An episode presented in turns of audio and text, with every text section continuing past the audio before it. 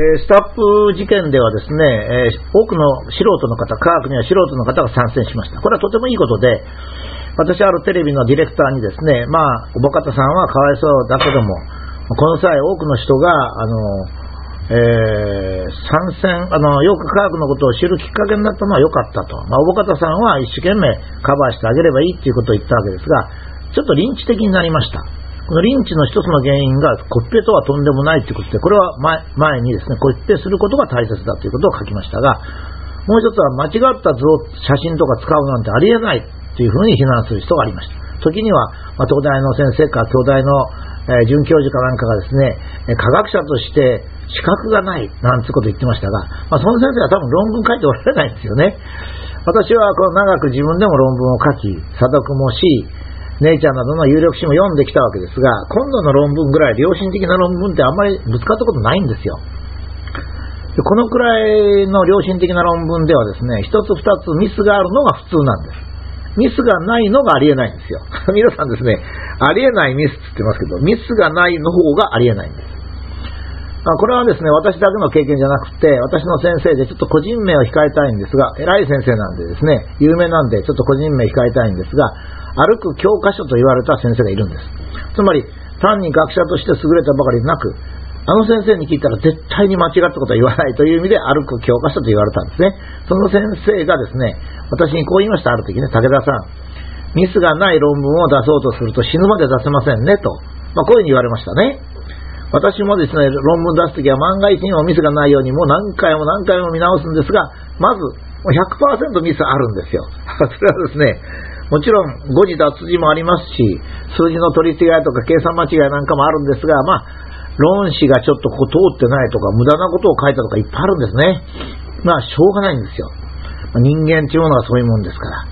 ら。だから私がテレビで目が霞んでるとか眠たかったって言ったのはですね、我々は人間だということを、まあ、柔らかく言ったと、いうことなんですね。特に今回悪かったのは写真の使い回しという悪意の言葉をマスコミが使ったんです。これは悪意があるんです。使い回しと言いますとね、一度どこかで使ったものを意図的にまた使うというふうに聞こえるんですよ。全然事実は違って、事実はですね、膨大な自分のデータがパソコンに入っておりましてね、そこから論文を書くときには必要なデータを取り出すんですけど、これがね、数年前のデータぐらいになりますとね、こう、わかんなくなってきちゃうんですね。その度ごとに私なんかちゃんと記録しときゃよかったなって思うんですけども、やっぱり毎日毎日忙しいので、まあ、皆さんがですね、引き出しにいろんな着物やセーターとか入れたらどこにあるかわかんなくなっちゃうのと全く一緒なんですね。ちゃんと整理しとけばよかったと思うけども、なかなか実際にならないと焦っちゃうわけですね。だからだから多分ですね、あの写真を取り違えないという学者がいたらですよ、それはね、データが少ないんですよ、きっと。僕はそうですよね。自分のデータ少ないから分かんないんですよ。私なんかはね、やっぱり研究データ多かったですからね、常に間違いの恐怖心がありましたね。これ、これは、これだったかな？多分これだよな、つって、記録があんまりしっかりしてないもんですからね、使ってもしかして間違ってたら大変だしなと思ったりしました。まあ、彼女が記者会見で言ったことは本当に理解できましたね。実は自分でバージョンアップしてる間にどこかで写真を間違えて貼ったと。申し訳ないと。申し訳ないってことないんですよ。別にこんなの科学の問題ですから、社会に対して謝る必要ないんですけど、まあ、申し訳ないと言われましたね。そして正しい写真を探すのに随分時間がかかったと正直に言っておられましたけど、本当そうなんですよ。私なんかね、もういつもそうなんです、実は。正しいデータが、あ、あれだっつって思い浮かぶんですけどね、それを一生懸命探すんですよ。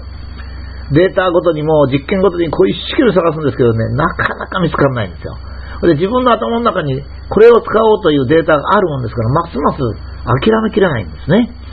それで時間が非常にどんどん経っていくと、もう論文の提出期限もだんだん迫ってくるということが起こるんですね。まあ皆さんがちょうど外出するときに、あそこにあのセーターをしまったはずだけどって出てこないのと一緒なんですよね。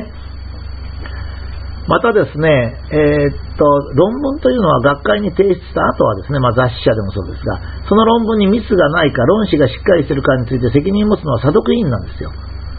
ええー、っとね、査読委員というのはね、あの、まあ、嘘はないんですけど、あの、科学の論文に嘘は普通ないんですが、嘘でも気がつきます。私なんかはですね、査読してて、だって自分が査読する領域っていうのはもう本当に詳しいんですよ。もうそこの専門家全部世界的に全部知ってますしね。そういう人がどういう論文出してるかも知ってますから。だから、その、全然知らない人が読むわけじゃありませんので、ありえないミスなどが絶対気がつきます。だから今回の場合ね、僕この前書きましたけど、ミスを見つけた方に悪意があるような気がするんですよね。これね、悪意がなければ今度のミスは見つかりません。っていうのは、このミスがあってもなくても論旨が同じですからね。だから、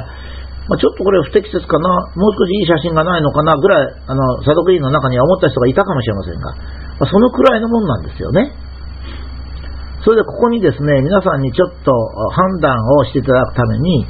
問題となっている論文がどんなに良心的なものだったかということを感覚でも分かってもらいたいんですね。そこでここでこのあのブログの下に全部切り貼ります。これはあの本文はもう長いんですけど、それはもう切り貼りません。えー、図表と、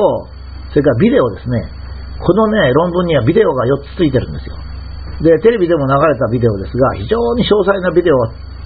ついてるんです。このビデオなんか絶対作れませんよ。だって、ビデオっていうのはこう、生のものですからね。だから、まあ真面目に取り組まれたんですよね。で、ちょっとここではもちろんあの、解像度は悪いから、あの、ちょっとわからないと思うんですよね。あの、中、内容は。それからビデオの場合は、一つだけ、一面画面だけ切り取ってますから、4つビデオがあるんですけど、4枚だけ写真だけ撮りましたからね。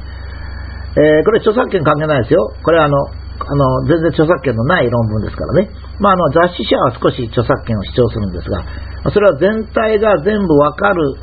からであって、こういう論文が出てますっていう紹介は別に構いませんからですね。えー、著作権にも関係ありません。それからちょっと画質を落としておりまして、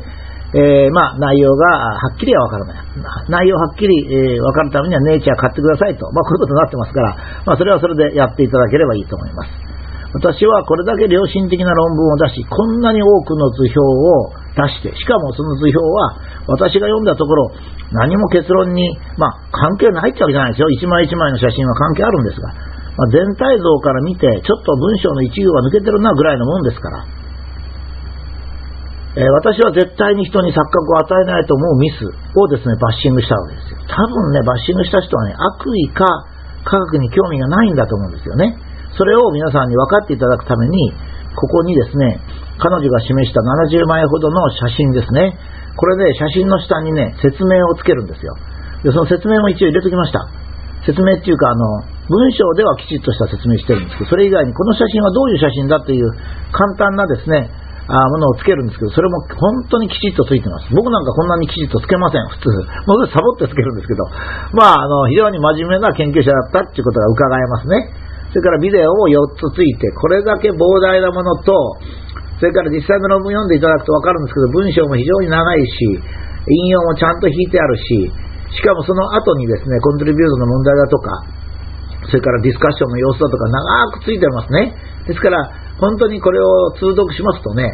今度の論文は本当にこういい論文だったという印象を持たれる方が少なくとも少しでも論文に接した方はそう思うと思います。これはもう文化系の方も同じようにそういうふうに思われると思いますね。文化系の場合はですね、論文の数が少なくてもいいんですけど、理科系はですね、論文100本ぐらい出さなきゃいけませんから、やっぱりですね、あの一つ一つはこれで非常にいい論文だというふうに私は思います。